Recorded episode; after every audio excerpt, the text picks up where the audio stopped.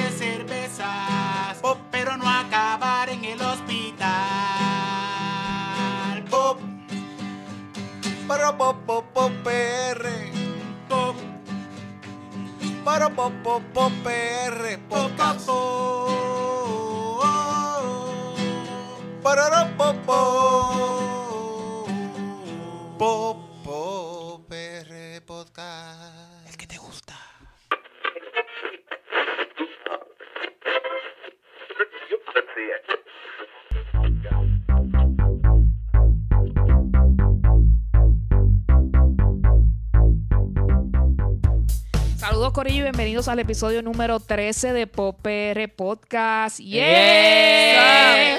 Pa, pa, pa, pa. La corneta no podía faltar. Recuerden que este es el podcast donde hablamos de lo que estamos escuchando, viendo o leyendo. Eh, antes de comenzar, tenemos que decir quiénes somos PopR. Este, comenzando con nuestro amigo Alegrito. Alegrito, ¿cómo estás? Yo estoy alegre, vengo de la montaña. No, no vengo de la montaña. Me cambiaste al swing.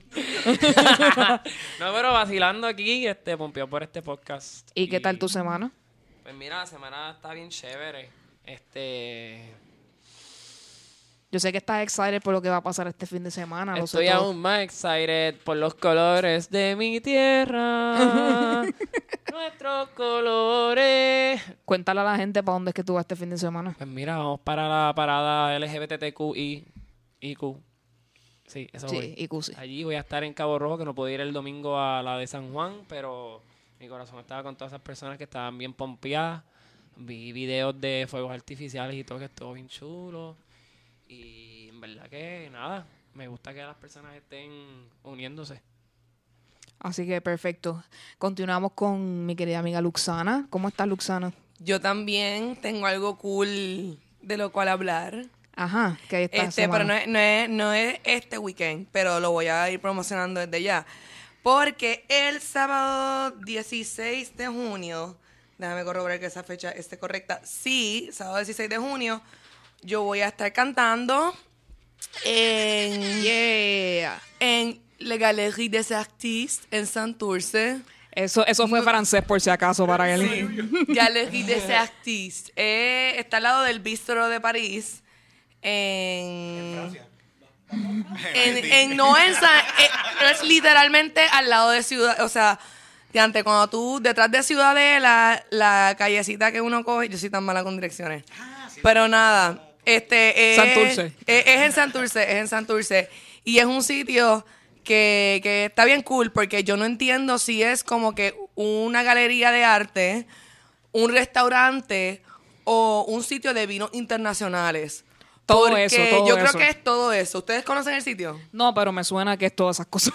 Eh, sí, porque es que él me él, él es, él es artista, más él es el dueño, más el que me lo presentó, que fue el de al lado, el Le Bistro de París, eh, me dijo, ay, él es de vinos internacionales. Así que ese sitio ya saben que va a tener de todo. Iba a ser de 7 a 11, iba a ser Luxana con Pedro Franco de guitarrista, que yo siempre canto con él, por todos lados.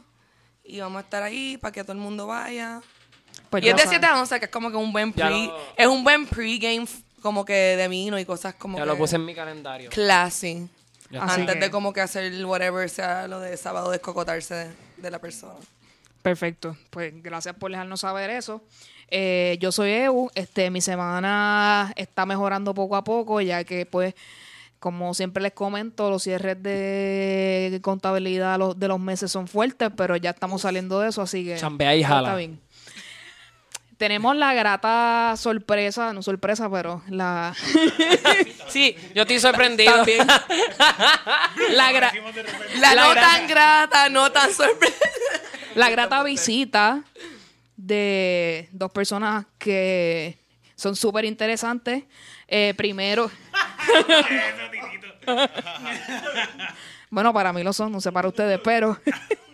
primero, desde Calle, el Daddy Yankee de la iglesia, Eric blo. Bonilla. Desde la teta izquierda. Gente, Corillo, que la que hay Eric Boni- de- Me, acabo- me estoy hablando así porque me acabo de meter 15, dos gusanitos a la boca. 15 gusanos, yo dije. Pero ya mismo, ya mismo voy a hablar bien. Ya mismo voy a hablar bien. Y el ídolo yaucano de la Puerto Rican Orquestra, Titito Sánchez. Hola, hola, saludos, saludos a toda mi familia allá en Yauco, que yo sé que van a escuchar esto.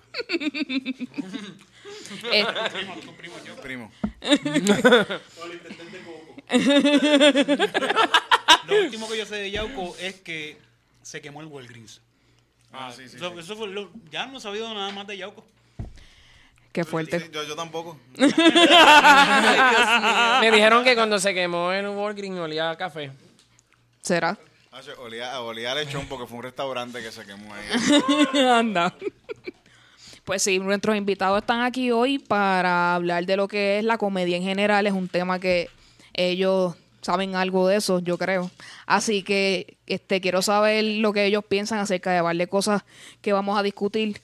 Este, comenzando, eh, según los griegos, les digo ya mismito que es la comedia para poder aquí. Supuestamente la comedia es una obra dramática, sí es dramática. En especial la que muestra lo ridículo, o sea, la ridiculez es bien importante en esto. Elementos que diviertan y hacen reír con un desenlace usualmente feliz.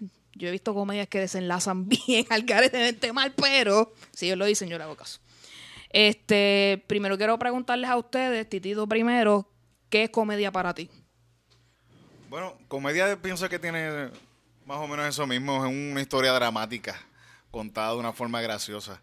Quizás yo pienso que la comedia tiene mucho, mucho que ver con, con, con la tristeza también. Y por lo menos cuando algo, cuando, por lo menos lo que nosotros hacemos, lo que hacemos es stand-up y eso, casi siempre el stand-up es una cuestión un poquito más a veces personal de uno, ¿no? Y, y yo creo, yo creo que están esas dos cosas dramáticas y, y, y- la comedia, la tristeza y la comedia se, se mezclan. Si estás agrandando esa tristeza, pero de manera ridícula, como dice aquí. al- Yo a veces pienso que igual cuando uno se ríe, cuando uno se ríe bien duro, bien duro, bien duro, uno llora. Uno llora de, uno llora de la risa. Y cuando tú lloras, estás llorando atacado, tú ah, ah, estás,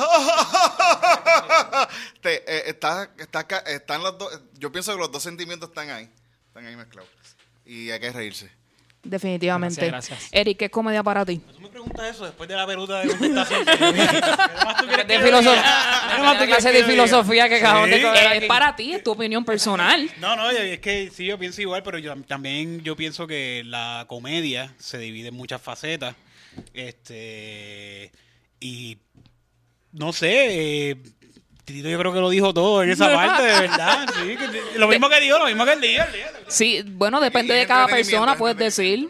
Depende de cada persona, cada uno ve la comedia diferente. Claro, porque también lo que está diciendo, lo que estaba diciendo Titito del sufrimiento, es que la gente ve y se puede proyectar en eso.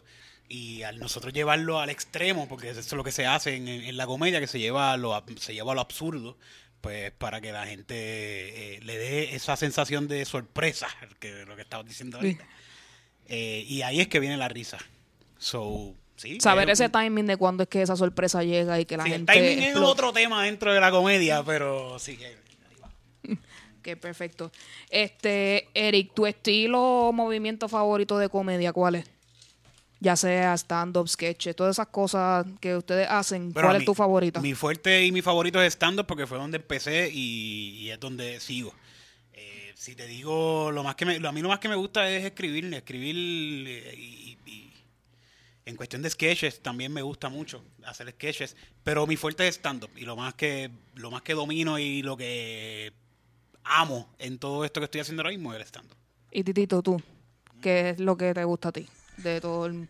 Bueno, a mí me gusta, pi- pienso que el stand-up es lo más que también que, que más, lo más que me gusta de la comedia. También la improvisación últimamente que, este, que, estado, que estamos, eh, hemos estado haciendo impro y eso, siento que hemos aprendido un montón con la Lipid y cogiendo talleres y cosas y pienso que es una forma en, en el mundo de la comedia de crecer también, en- en irse en el mundo de la impro, envolverse en eso también. La, la impro ahí es que viene, porque por eso es que digo que el, el timing es otro tema, porque la impro ahí te ayuda mucho con el timing. Porque tú puedes tener un chiste que no dio risa y era lo que tenías escrito, fue lo que llevaste al stand a decir.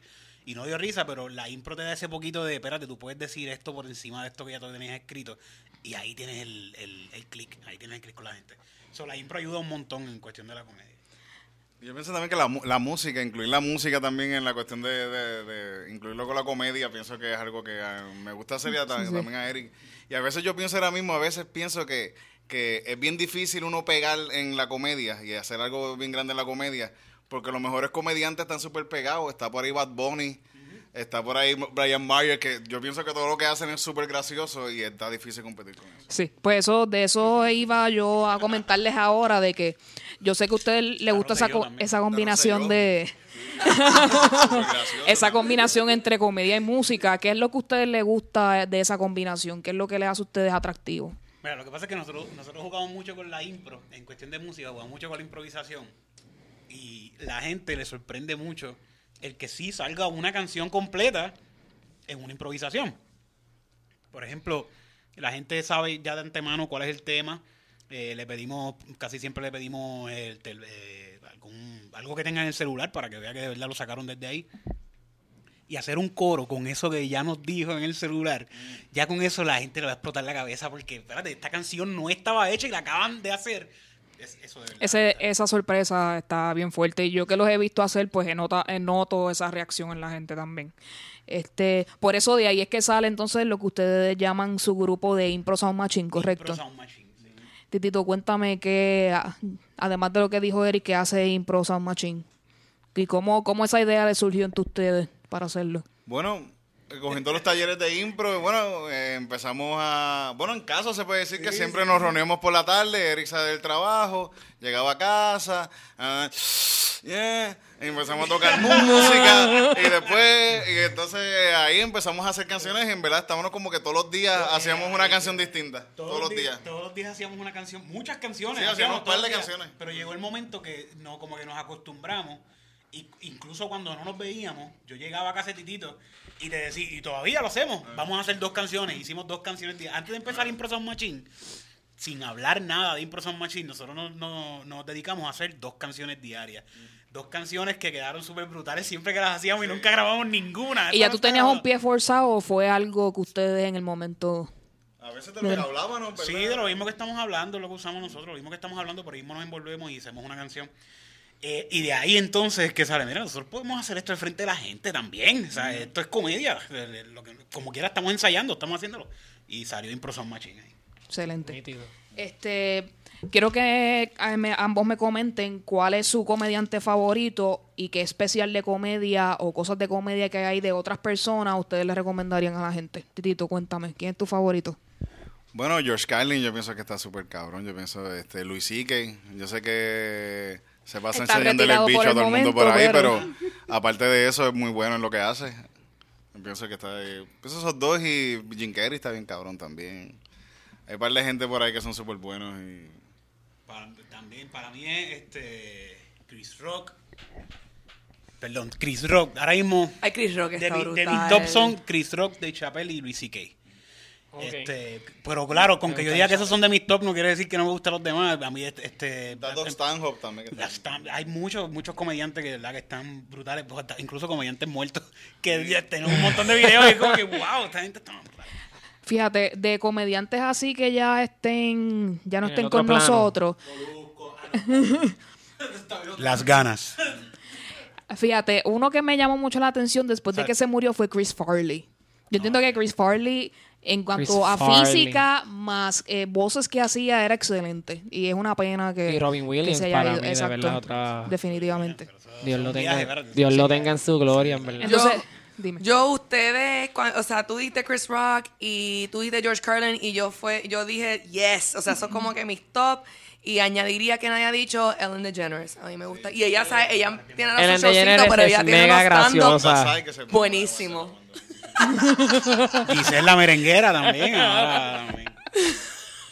Pues entonces, este, también hemos visto que Netflix ha traído muchos especiales de comedia últimamente, dando la oportunidad a esas personas. ¿Ustedes los ven? ¿Ustedes qué piensan acerca de que Netflix esté haciendo ese No, tipo de súper cosas? súper brutal, claro que sí. Que, qué bueno que, que se riega las buenas que pa- para nosotros, por lo menos en Puerto Rico también, nosotros hablamos y hablamos en una burbuja, porque estamos aquí en este cantito de tierra escupida por un día por no sé quién diablo.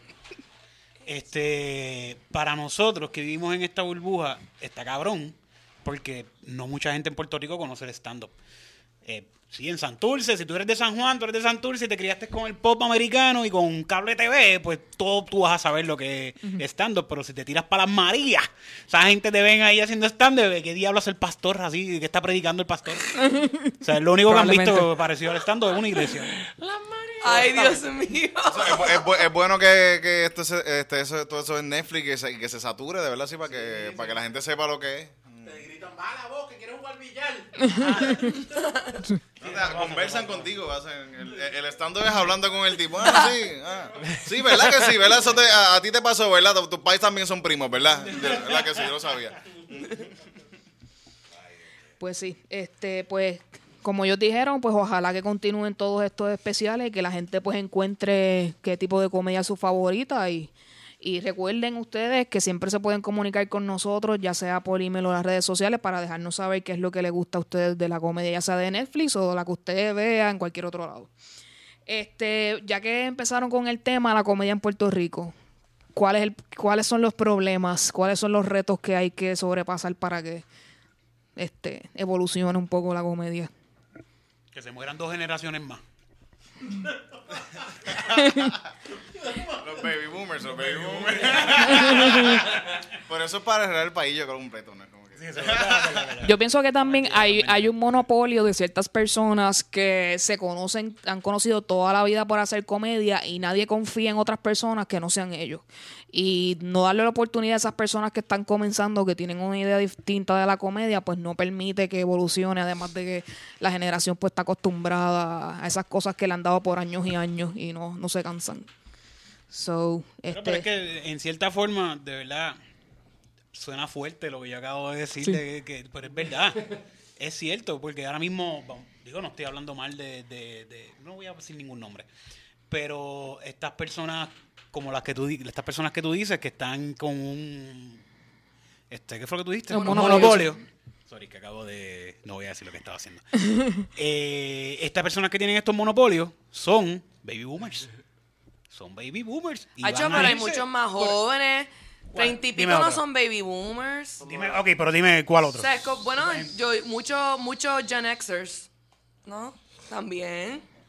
Bueno, pero que en Puerto Rico lo estén trabajando y lo estén creando, ah, no creo. O sea, No. lo que la persona común y corriente ve y consume no está siendo hecho por esas personas. O quizás alguien de esa generación lo escribe, pero tiene a alguien arriba, un baby boomer, que sí está diciendo esto va y esto no va. Así que, they're the Mira, ahora mismo, ¿cuál es el teatro de, de, de Luisito Vigoro?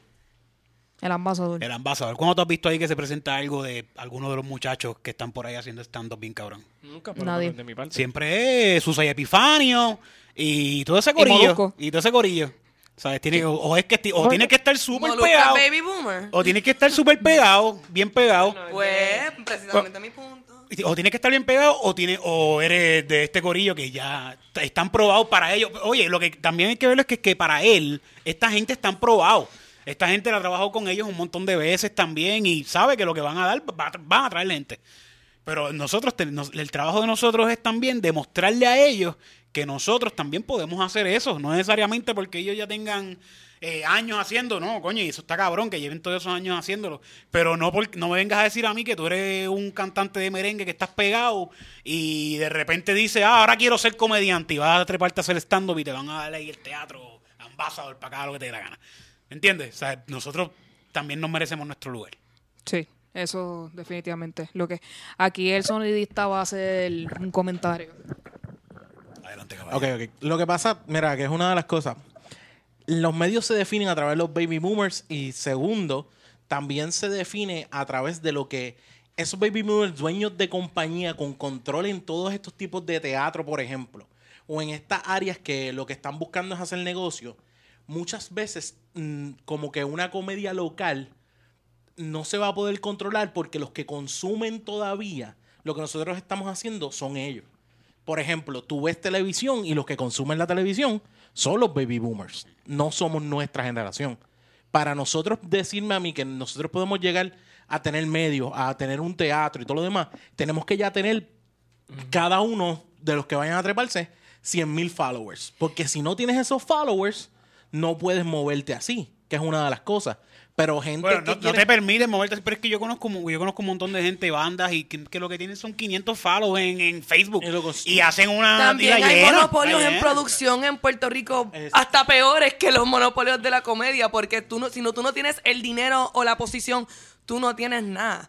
O sea, es, es algo bien complicado y todos los artistas en Puerto Rico locales están jodidos de una manera u otra. En todas las artes pasa, en todo, en todo pasa. Sí, eh, eso Y pasa porque Los ahora... actores también. En, hay, ¿Cuánta gente se gradúa de la Universidad de Puerto Rico? Estudiando teatro. Si tú quieres ser actor en este país, tú tienes que fajarte con cojones y tirarte a la calle y meterte. cuatro obras a la vez. Y, y estar ahí. Y, y- y- y por eso cuando consiguen el guiso, tú los ves que siempre salen más o, la- más o menos la misma gente porque no lo van a dejar ahí. No lo van a dejar ir. Sí, no, y es verdad, y como que sigues viendo la misma Difícil, persona y la persona tiene que promocionarse bien exagerado para poder tener un poquito Eh, de... realmente para hacer una de actividad en Puerto Rico, ahora mismo, gracias a Hacienda, lo que tú necesitas es una licencia de productor. Para tener una licencia de productor, tú tienes que meterte en la Asociación de Productores de Puerto Rico. Tú no sabes cuán difícil es ser parte de ese, de ese gremio. Por eso es que la persona que no tiene ni palas, ni te gradúas de cierta universidad, porque cierta universidad está, eh, la prefieren sobre la otra, y conoces a alguien del gremio, no, nunca te vas a tener una licencia de productor. Y eso monopolio, no puede hacer monopolio. nada, definitivamente. Así que tenemos que mejorar mucho en cuanto a ese aspecto para poder entonces hacer mucho más cosas, ya sea en la comedia o cualquier otro arte que, Eh, que haya. fíjate, la comedia en Puerto Rico hace falta alguien que, que de verdad se, se tira a la calle. Eh, perdón, están los, comedi- están, eh, están los comediantes, tenemos comediantes, tenemos escenógrafos, tenemos todo lo que necesitamos lo tenemos, pero nos, nos falta, aquí en Puerto Rico nos falta alguien que salga a la calle por nosotros y busque, busque un promotor es lo que se llama esto. Sí. Un- yo no sé, no, el, el ti- el tipo, un manager, un manager, un manager que de verdad se atreva a salir a la calle. Y no, y no es que, no lo estoy diciendo porque lo estamos llorando, nos hace falta un manager. Yo no, no, cabrón, yo también hacer el trabajo no, y, no, y no es difícil. Porque en- la gente está buscando hacer comedia en sus negocios, en lo que sea. Siempre la gente está buscando por ahí hacer comedia. Pero yo no puedo, maybe, ir a presentarme yo mismo. Es, más fácil que vaya un promotor y diga, mira, tengo comediantes, son tantos y esta es la que hay. Eso me acuerda a los paris de Brava cuando se acercaba tu cumpleaños y una persona súper extraña se acercaba y te preguntaba como que... Mira, tu cumpleaños está cerca, ¿quieres, quieres, celebrarlo en, en, en Brava? Debería ser algo así, pero con, con los comediantes. como que ir preparando el área. Ir a Bravas a pedirle a la gente que vaya a ver el show de comedia. Algo así, exactamente. Eso también puedes, puedes hacer algo así, porque no? Eso mismo. a repartir flyer en Brava. Sí. Repartir flyer en Brava. Era cabrón. Sí, sí, eso falta como que el, el, el, el, el, el middleman ahí para pa, pa- pa uno en esa cosa. Porque uno, uno, cuando uno hace un show, uno hace, uno a veces termina haciendo, yo a veces hago flyer, hago, hago video, yo estoy produciendo todo y todo sale de los mismos, de, de lo poco que uno tiene. Y, y, y es difícil porque uno también se está concentrando en hacer el show. Para presentarlo en un sitio gratis. Ajá, para presentarlo en un sitio gratis que quizás si me dan algo, se hace uno quizás como 70 pesos ahí y se divide ahí como, como se pueda. Ahí como- Sí. sí, se está haciendo un esfuerzo extrahumano para los resultados que ob- se obtienen, casi son nulos, casi no tienes nada. La gente no quiere pagar también. La gente no- Así que te sirve como experiencia para seguir puliéndote como comediante o como artista, pero no necesariamente como para obtener un beneficio de eso. Sí, pero con eso yo no echo gasolina, ¿eh? Yo lo, lo sabemos. exacto. Complicado.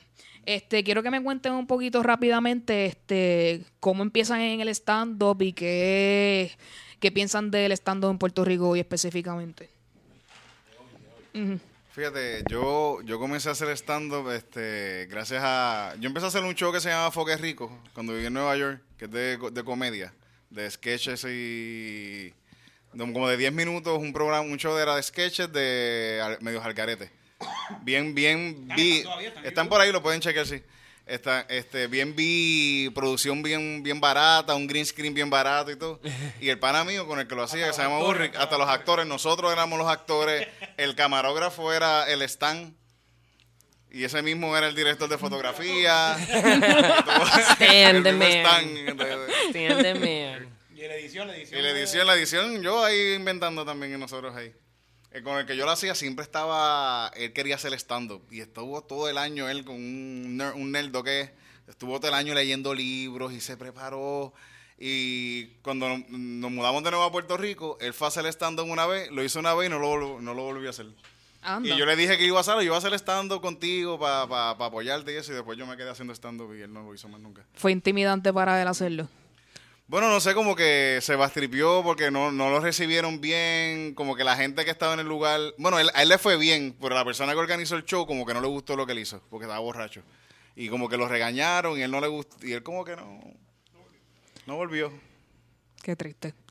Eric, Fíjate, tú. le fue bien. le fue bien. Yo, Cuéntame. Yo, empe- yo, ¿cómo a ver? Pues mira, yo como a los, como a los seis años, yo hice mi primer stand-up. Se trataba sobre el Salmo 23. Fue el libre. Por eso digo el Daddy Yankee de la iglesia. Yo aquí dije, espérate que me estoy yendo aquí para atrás.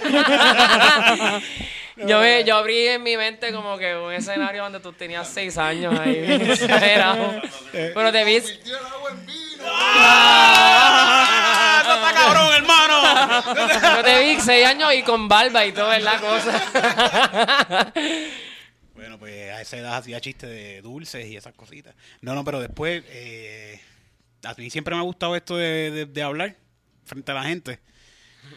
Y comienzo, siempre me ha gustado mucho la radio. Comienzo con los amanecidos, los amanecidos radio show.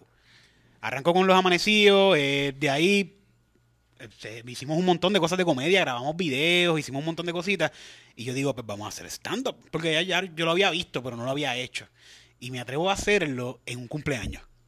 Lo hice en mi primer cumpleaños, en ese cumpleaños que tenía, era mío. Claro, los invitados eran los invitados de cumpleaños.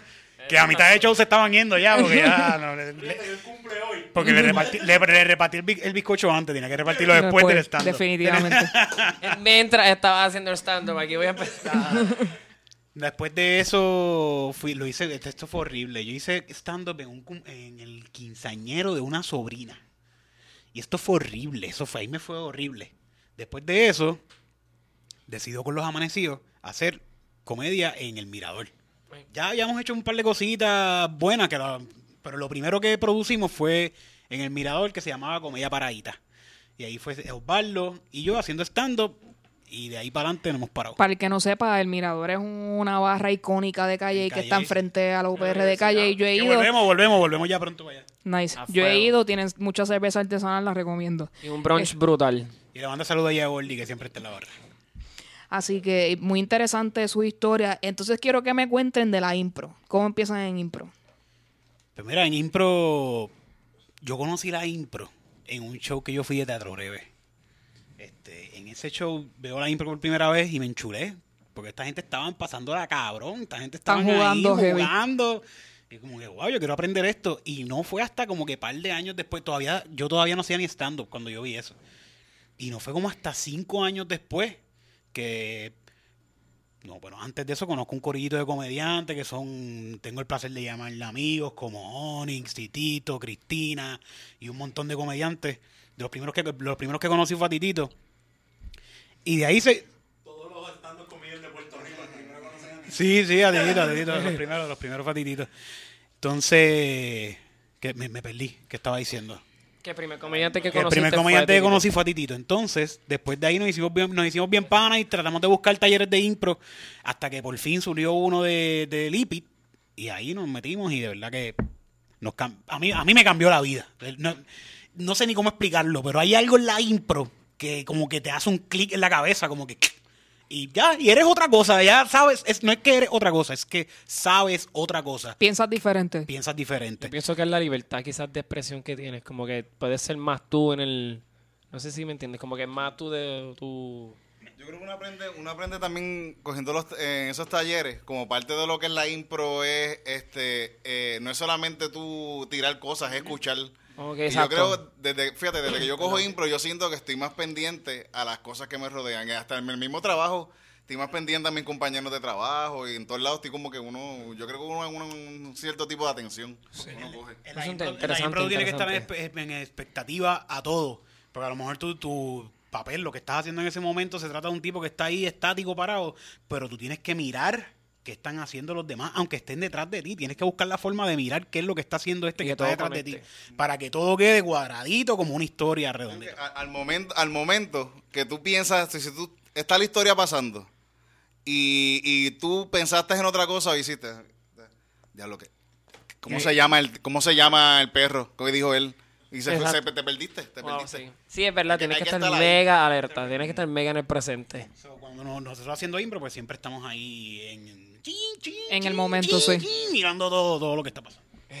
¿Y tú, Titito, cuándo encontraste el amor al impro? Fíjate, yo, bueno, sí, igual con, eh, coge- con Eri empecé a coger los talleres. Recuerdo que cuando yo estaba en la, en la Yupi, hace... En el, Unos días en atrás. el 2000, en el año 2000 por ahí, sí, como en el 2000. No, no, 2001, oído, por ahí. Eh, llegaron, lleg- llegaron, llegaron esta gente, el Gillo este llegó a dar los talleres de impro.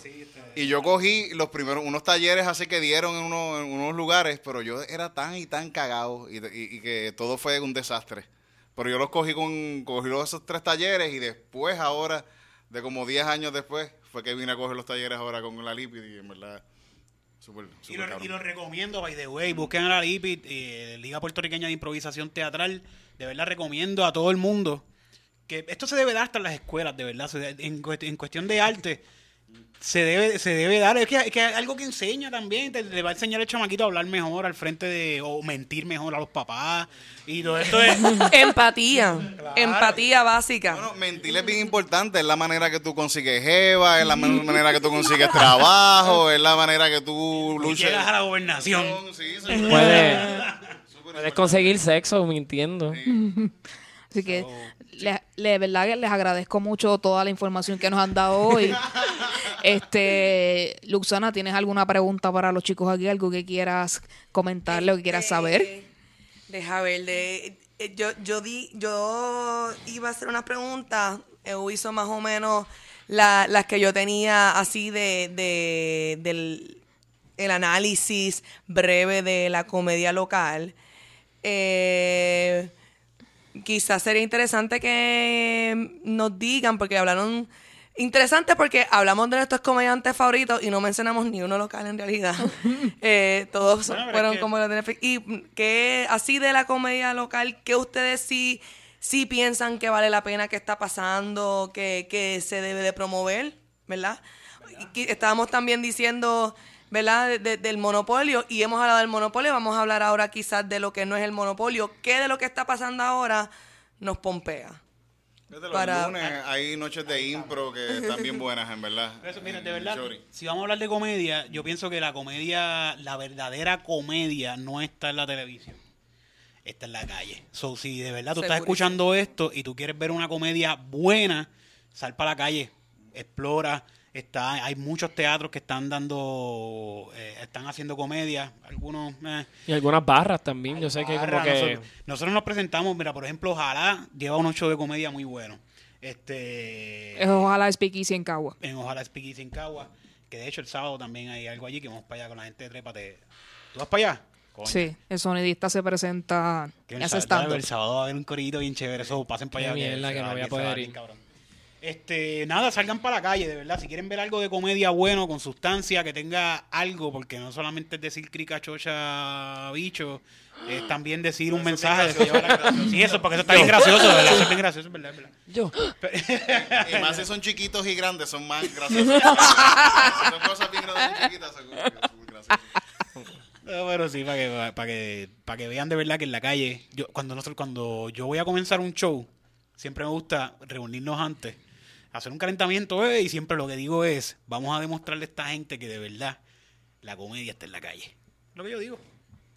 Excelente, entiendo que es un buen moro. Sí, yo, yo incluso, este, ¿verdad? Me- mi, mi mundo es la música, pero yo desde chiquita he sido bien, bien, bien fanática específicamente del stand-up. Y el stand-up en Puerto Rico, o sea, exacto, yo empecé George Carlin en The Generals, eso era back in the day.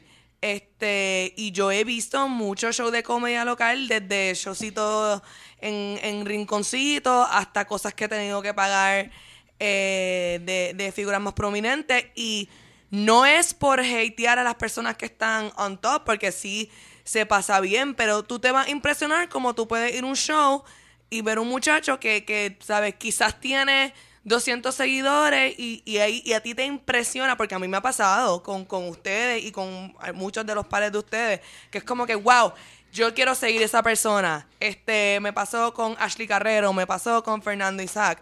Yo como que, wow, esta persona es súper cool. Y yo pagando cuánto para como que, y mira lo que, lo que hay. Pero, pero, este, pero sí que precisamente lo que ellos están diciendo y empiecen siguiéndolos a ellos si no los siguen ya. Así que. Sí, Así que- en las redes y en las redes nosotros siempre estamos dando promociones de show, no solamente de nosotros, de nuestros compañeros. Hay una gran eh, escena de comedia ahora mismo local eh, en la calle, ¿no? Pues, Decir comedia local también estamos hablando de esta gente que está en la televisión, Sí. pero no, comedia en la calle. Que hay, hay una gran escena de este, de este corillo que si nos siguen a nosotros, por ahí se pueden, van a coger una vena de un montón de comediantes que han subido con nosotros y ya están haciendo muy buenos shows. Definitivamente. Alegrito, algo que tú quieras. Pues mira, yo tengo saber. dos preguntas. Mi primera pregunta es, me siento como en un beauty pageant. De momento ahí como que la voz la cambié y todo, qué estúpido. Este, mi pre- primera pregunta era, ¿qué le aconsejarían ustedes a una mujer que quiera ser comediante?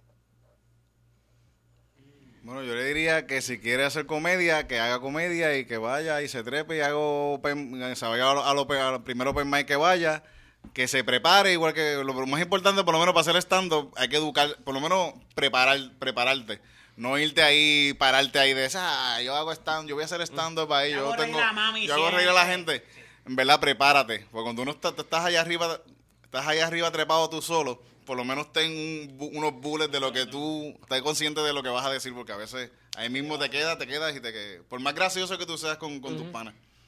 Y, a- y hacer, yo pienso que hacer, y si no consiguen los lugares, de verdad, producir. Claro. Yo hago esa pregunta porque yo he visto quizás muy pocas mujeres en la escena local. Y siempre, ¿verdad? Yo soy medio feminista y me gusta como que ver esa representación femenina para las otras mujeres que existen, que quizás les llama la atención y, y no se atreven. Yo siempre trato, por lo menos siempre que tengo un show, siempre trato de decirle que a de traer una ne- nenas que vengan, porque pienso que también un show que es de stand-up de nenes es como que pff, tanto bicho ahí. Exacto. Sí, no, es Entonces, cierto. todos van a hablar como que... Sí, Sí, sí, sí, como que hay otro, otro- otra, otra forma contra. Pero ahí también Yo entramos a, a otros monopolios. La escena de la comedia de Puerto Rico y de América Latina es súper machista. Sí, es súper machista. Y es bien Yo pienso intimidante que en para general, una no, mujer. no solamente en América ¿Sabes? Latina, yo pensé que en verdad también en general. Este, esa era mi primera pregunta y me gustó esa contestación. me gustó las caras de todo el mundo, como que, eh, diablo. Entonces, la segunda pregunta es, este, cuando tú hiciste tu primer show, que si te acuerdas, este, ¿qué tú, es, qué tú sentías en ese momento y qué tú sientes ahora? Yo no sé si Eu hizo esa pregunta, pero como que me estoy hablando más sobre el feeling humano. Yo me siento, cada vez que yo voy a em- empezar un show, si yo soy el que lo estoy produciendo, si yo, soy, el que me encargué de hacer todo, super, una desesperación igualita al primer show que yo hice. Eso nunca se me quita. Incluso si yo estoy algo envuelto en la producción de lo que está pasando, que vamos a poner que la producción no sea mía, que simplemente me invitaron a hacer stand-up, pero me dijeron, este, está pendiente a la entrada. Yo estoy súper loco, como que, ah, Dios mío, también esto va a pasar, esto va a pasar, tengo una ansiedad, entra una ansiedad. A mí me pasó en tu boda, me pasó en tu boda. Que tenía que agregar algo con el sonido, así que era poner, de subirle un volumen y bajarlo. Y yo estaba así como que, diablo, le voy a cagar la boda a Erika ahora. Y yo aquí enterándome que Eric está casado. Yo conozco, yo acabo de conocer a Eric y acabo también de enterarme que está casado. Te lo dije, por eso te dije que dejaras de estar tocándome el muslo. Lo sé, pero eh, yo sé que tú trataste, pero yo, yo traté de, de ver mi punto. Este, Eric, se, me choteaste. Ahora me siento on the spot. No, pero super cool, Malagas, de verdad. Este, pero me encantaron esas respuestas, así que esas eran dos preguntas. Y la tercera pregunta es, este, si tú fueras un animal, este, ¿cuál serías y por qué? Pregunta random del podcast. ¿Tú te inventaste esto ahora mismo? Sí. eh, Este puede ser un buen improvisador. Definitivo. le, le- le hemos tratado de que él se Lo introduzca al mundo y y, wow. Llevamos años tratando de que él haga incursiones, pero Yo sería, yo sería un gatito. ok. Me encantaría ser un gatito. ¿Por Y- qué? Y, y, y ser el gatito de, de, de, de una doña. Así que viva sola. En su casa. Y que, que, hacho, que, que, Y que y te dormir en cama con aire acondicionado. que me tengan así, echándome ai- airecito. Hacho, que te deje el aire Ah, sí. por la tarde. Que, eh, que la arenita esté limpiecita. Así que yo quisiera tener, yo quisiera que esas doñas fuesen multimillonarias y yo tener mi propio cardíaco, mi, propio, mi propio psicólogo de gatitos también. Como que Eso es lo está que yo quisiera. point. Me gusta. si lo quieren hacer ahora contigo, lo Sí, pues sí, cualquier doña. Bueno, yo tengo novia, tengo novia. podemos llegar a un acuerdo monetario. ¿qué animal sería Eric? Eric. Sería una yegua.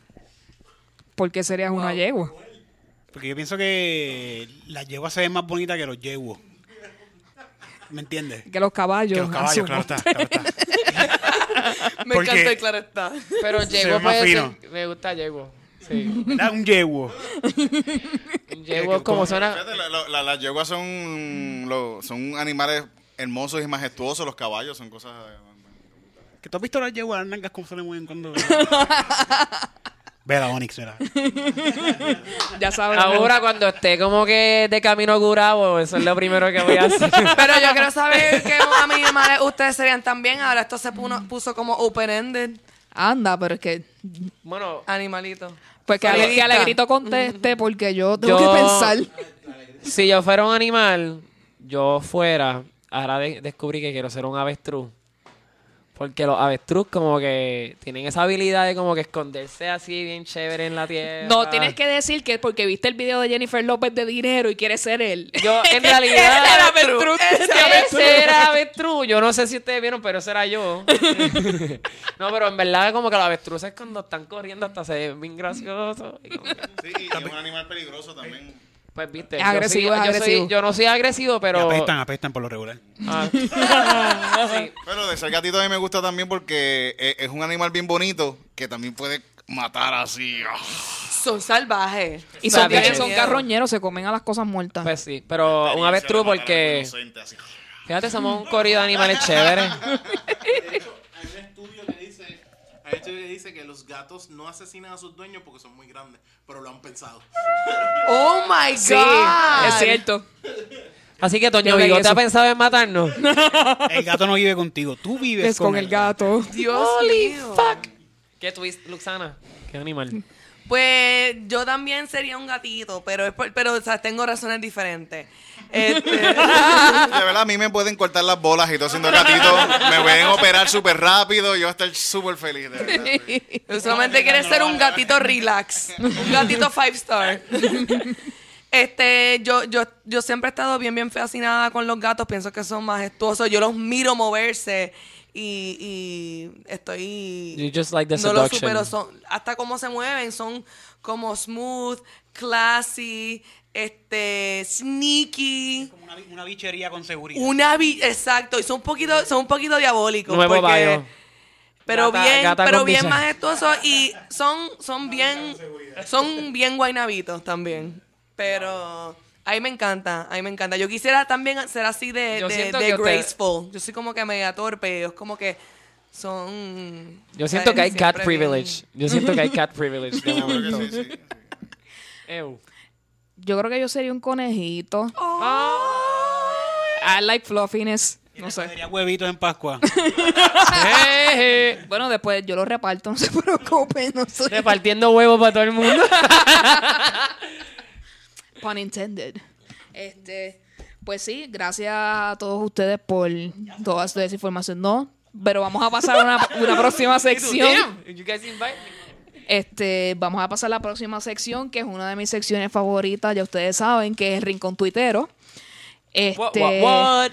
Aquí es que nos vamos a poner un poco serios en el podcast de hoy, porque como les habíamos dicho el episodio pasado, este, queríamos hablar de ese hashtag y ese número tan controversial de los 4.645, eh, que son las muertes que el estudio de Harvard indica que hubo en Puerto Rico a causa de María. Ha habido muchos issues y muchos revoluces este, con este asunto. Primero, que si el estudio, el límite de confianza de estadístico del estudio es demasiado grande, por tal razón 4.645 es un número demasiado exagerado. Por la gran mayoría de las personas que conozco y que he leído, que saben de estadística, me dicen lo mismo. Pero al fin y al cabo, que esta es la opinión que yo voy a dar al respecto, no importa si son 100, si son 2.000, si son 3.000, si son 4.000, en todo el, todo el tiempo el gobierno nunca ha sido directo y franco en decirnos que esa es la cantidad de la cantidad X de personas que son. Nosotros todos sabemos que no son 64 porque hemos escuchado miles de historias de gente que tienen eh, familiares o personas allegadas que han muerto y estuvieron días con el muerto y en, en lo que lo pudieron recoger y todas esas cosas. Eh, además, este, ahora nos vienen a dar la excusa que ellos no dieron la información de las muertes porque se le iban a dar a Washington University para que George Washington University para que hiciera el estudio. Hello, se supone que si tú quieres educar a tu pueblo y dejarle saber con franqueza cuál es la verdad, tú se lo digas. Y que se, cualquier persona que quiera venir a, a utilizar esa información, que venga y la utilice como base y haga sus propios estudios. Es información que, pública. Definitivamente. Se supone que esa información Así que- clasificada. Ajá. Eh, eh, el, el huracán nos pasó a todos por encima. No es que, no es que le pasó a par de gente. Eso, eso es una No es que fue una- la eh, plaga de a- la al país completo y estamos en el derecho de saber. definitivamente. Y, pero una parte que podemos decir positiva al respecto es que se realizó una protesta pacífica en frente al Capitolio, donde se solicitó que personas trajeran zapatos de las personas de las cuales perdieron su vida y el que quisiera pudiera dejar notas o información de quién era la persona, las razones y dieran pues su pésame. Y tú lo podías visitar y obviamente pues dar tus condolencias y darle homenaje a todas esas personas que el gobierno oculta, pero que realmente pues este no están con nosotros ya. Yo fui, yo fui para allá. Tengo un espacio en el closet ahora, bien cabrón. Y se divertirán, pam, pam, pam. Este, Que lo entienda, lo entendí. sí. Entonces, eh, ya que fuiste para allá, ¿cuál fue tu... ¿Qué te hizo sentir estar allí? Eh, bueno, es fuerte porque ver todo, ver el, ¿cómo, cómo te puedo decir? La estampa, nada más ver la estampa y sentir el, el- el- como estaba pesado el, el ambiente. Gente. De verdad es bien fuerte, había gente allí llorando y todo. Es como, yo fui para allá también y es como ir a, casi a ir a un, a un velorio, a un cementerio. ¿Cómo sentirse casi en un cementerio? Sí, que uno siente la pesadez del ambiente y obviamente... La tristeza de la gente, sí. Y, y ahí, y uno ve zapatos de, de gente que, que están hablando con, con notas así de cosas bien, bien fuertes, en verdad. como que- Y de niños. Sí, yo, Y yo estuve definitivamente. leyendo sobre niños. Y Wow. Pero para darle color a esta actividad viene nuestra grandiosa primera dama y pregunta si se pueden donar zapatos de los que están ahí para los niños. Y yo como que ella no entendió para nada lo que era ese movimiento y para colmo tienen la desfachatez de ir allí, tomarse fotos en el lugar y decir que casualmente había un fotógrafo ahí tomando fotos de que ellos estaban allí. Por favor. So, este tema es bastante fuerte y grande como para seguir comentando, pero quiero que Luxana me dé cuál es su punto de vista al respecto. Adiante. Este, y eso fue información nueva este, para mí. Pues bien interesante. Esto, actually, eh, eh, yo sé que EU me, me señaló porque yo me paso bien triggeria con, con, este, con el, con el, con el gobierno y pues todo esto. Pero lo que a mí más me chocó de, es- de es- esta situación fue que fue yo creo que la primera cosa que ya, de- ya dejó de chocarme. O sea, ya ha sido tantas con el gobierno desde antes del huracán. O sea, eh, esto lleva, esto ha sido un proceso de mar en peor hace ya varios años. Pero ya para mí, cuando esto pasó, yo me acuerdo que una persona me estaba diciendo, ¿cómo es posible que el gobierno nos haya mentido? O sea, ¿cómo nos hacen esto? Y yo como que, o sea, tú entiendes cuántas cosas el gobierno está haciendo ahora mismo que son ilegales, fraude, este, mentiras, eh, hipócritas, o sea, es, son demasiadas y esto es, es igual de triste y deprimente que todo lo que han hecho, pero ya me dejó de sorprender. Este, y yo lo que estoy ahora es ya como que hasta qué punto vamos a llegar antes de que aquí la gente va a decir fuck this y como que Actuar. hacer algo verdaderamente al respecto que no sea este eh, nada.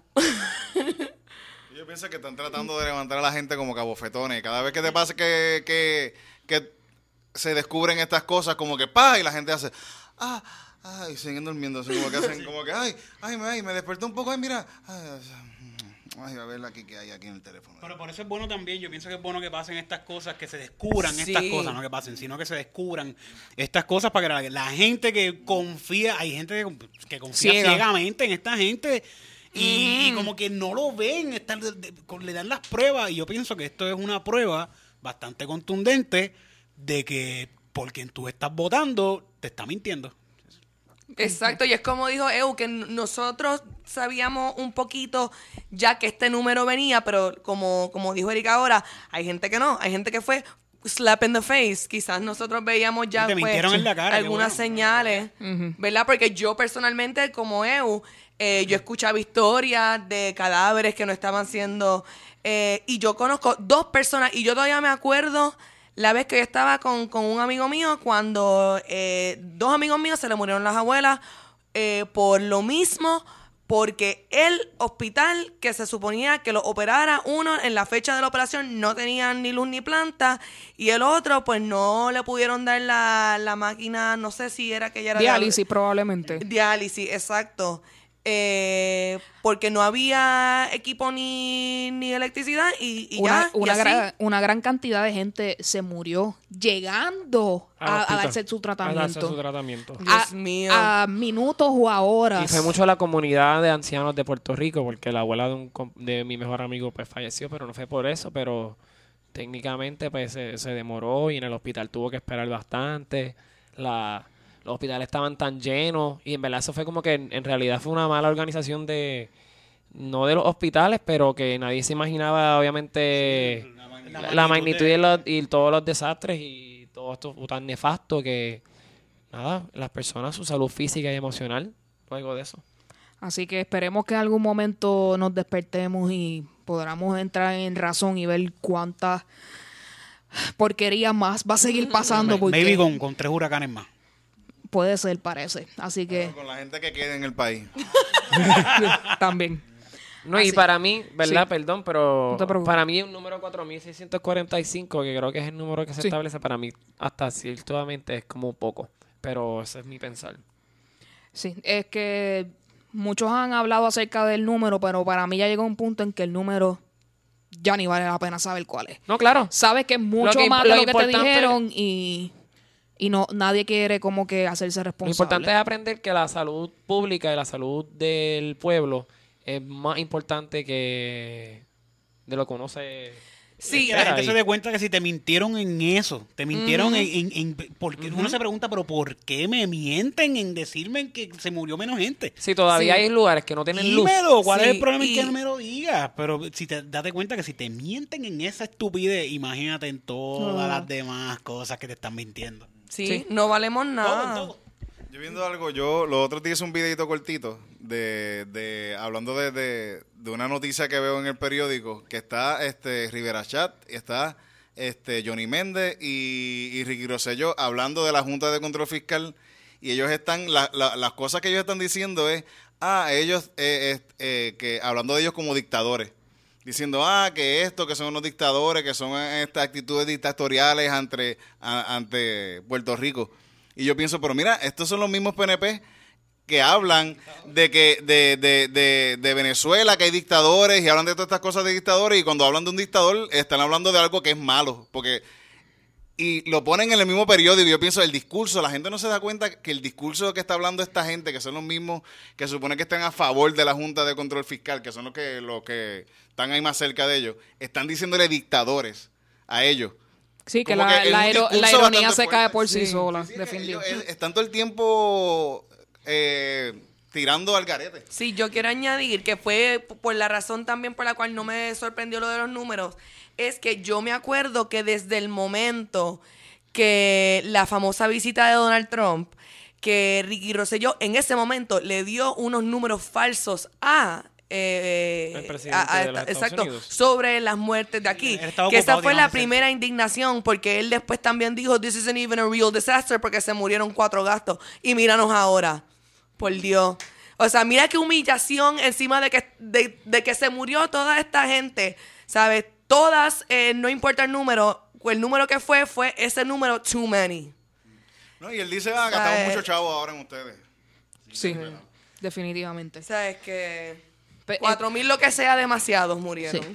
Y la bola continúa porque aprueban la derogación de la ley 80 Fast Track para el futuro y le dan un contrato a un asesor cuando el Higgins este nuevo para energía eléctrica cuesta un cojón de chavo. Así que las cosas siguen y continúan en revolú.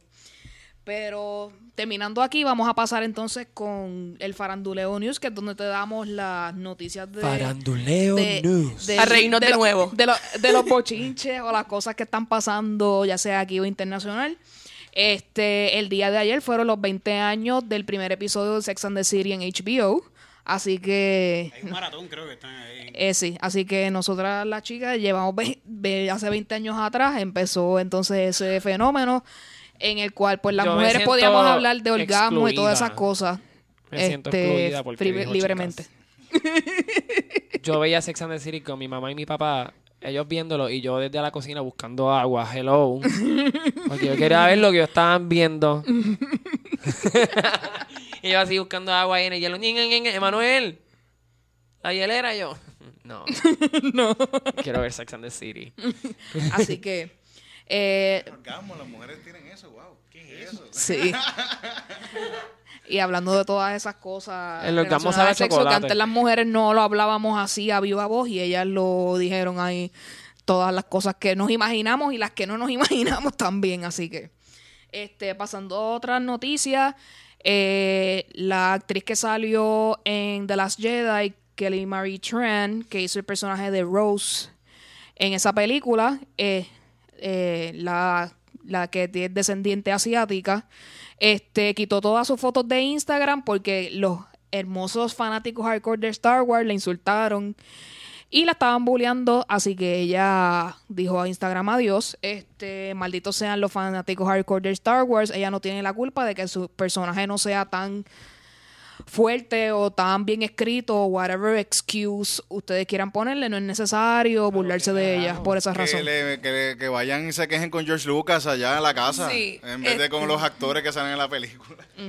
Yo Yo- leí un tweet interesante de una persona reaccionando a eso, básicamente este, diciendo, ¿cuál es el viaje de ustedes de querer controlar? O sea, se supone que tú no estás, esto no es un, eh, que, que estaban viendo las películas de Star Wars como si fueran como, como juegos de equipos de, de deporte. Yo no quiero que pase eso, es una historia. Las historias tú te sientas a disfrutarlas y ver Oh. cómo se desarrolla el, el personaje. Los personajes no van a hacer lo que tú crees que deben hacer. Tienen su... Este, y, eh, y una de las cosas es que, hello, se supone que, que los- el personaje haga cosas que a ti no te haga sentido. No todos somos iguales. Está un, eh, un personaje con su propio viaje en su propio journey y va a ser sus, tu- somos los espectadores, o sea, que, que se creen que es la película. Y encima de eso, atacando a la actriz. O sea, esta gente tiene que controlarse. yo pienso que a veces la gente, como que las cuestiones artísticas no las respetan tanto como otro, como otros trabajos. Suponiendo, nadie va al doctor a un tipo a decirle, mira, ¿por qué tú no haces esto? Pero uno haciendo comedia, la gente dice, mano, porque tú, tú no haces un chistecito de, de los sapos, de los sapos. Tú no haces un chistecito de mosca. ¿verdad? Mira, oye, tú eres cuentista, es un cuento, mano, ¿sabes qué? A mí me encantaría ver una historia que de, de, de, de un perro que se, que, que, que Te vas a un chiste para que lo cuentes allí. Sí, sí, y la gente, y, y- pero no hacen eso con otras cosas. La gente con, con, con las artes tienen como que le, le Sí, tiene mucha exacto. cuestión de opinar así. Sí, tú no le vas a decir en un restaurante a una persona. Yo le echaría. o sea, Sí, siempre quieren sabotajear la, la carrera artística y yo creo que eso es parte de darle mucha... como que permiso, por ponerlo así entre paréntesis y comillas, como que a que la gente siempre tenga que expresar su opinión y no siempre la opinión de una persona es la correcta. Y me da mucha pena porque la muñequita de ella, no la, no, Best Buy no la está vendiendo y no la está dando bien en la promo. Porque el otro día yo fui y ella era la única que quedaba. Y estoy ahora de que voy para Best Buy a comprarme cinco. Y déjame decirte que yo salí de esa película pensando, ese personaje bien no me no me llamó la atención, no me mató, para mí fue meh, pero yo no dije, wow, yo me siento tan meh sobre este personaje que tengo que buscar a esa actriz y, y Sí, hacer exacto. que ella se sienta mal sobre que ella es, eh, sobre su etnicidad, sobre que estuvo en la película y sobre que su personaje a mí no me gustó. No, y yo respeto a George Lucas y a quien sea que está a cargo del casting director, que está integrando, pues, ¿verdad? Este, Eso que iba a hablar, que estamos integrando personas este raza negra, estamos integrando personas que con Asiáticos, asiático, puertorriqueños, y- latinos. Exacto, estamos integrando latinos, aún no están haciendo de latinos, pero tienen ese vibe y se nota en cómo se ven. Sí, así. porque yo me imagino que en el futuro de Star Wars, whatever dimension that no existe clase Como social alguien- ni hay un- raza, como que... Un comediante ahí, yo no sé, que tenía un chiste de, de Lord of the Rings, que él decía que este, en este mundo fantástico no había un hobbit negro. No, no hay hobbit negro. No, los fucking Pero hay. es un mundo tan fantástico, pero no puede haber los hobbits negros, todos son blancos. Es como que... Sí, hay, hay eh, eh, elfos, Hay dragones, dragones, pero no hay negros. Bueno, ah, poniéndomelo a de los pensar, lo pusieron, pero en los hobbits no hay un no hay un negro en toda la película. Yo creo que en las nuevas, en el mundo de los humanos, como que pusieron negros. Pero... Es decir, yo creo Ah, que... sí, sí, pero en las clásicas yo me acuerdo porque yo hasta leí, yo era bien fanática de los libros y yo aún así me acuerdo yo ahí en, en la escuela media, ahí ya triggería como que, ¿por qué esta zángana, único pers- el único personaje femenino, esta zángana, lo único que está haciendo es esperando porque el macho llegue? Sí, no, y, y ahora que tú lo dices, me puso en perspectiva de verdad que este tanto así hubo como que con la mala representación femenina que en las películas de The Hobbit. Y digo mala representación porque la gente ni siquiera consideró que Galadriel era un personaje ex- excelente. Y yo aquí poniéndome bien mega geeky, mala mía, pero este el personaje de la película de The Hobbit, la elfa, eso fue creado Sí. por, lo- por el por el creador, o sea, por el director de la película porque este no existía y la película no iba a tener este representación femenina si no fuera por ese personaje.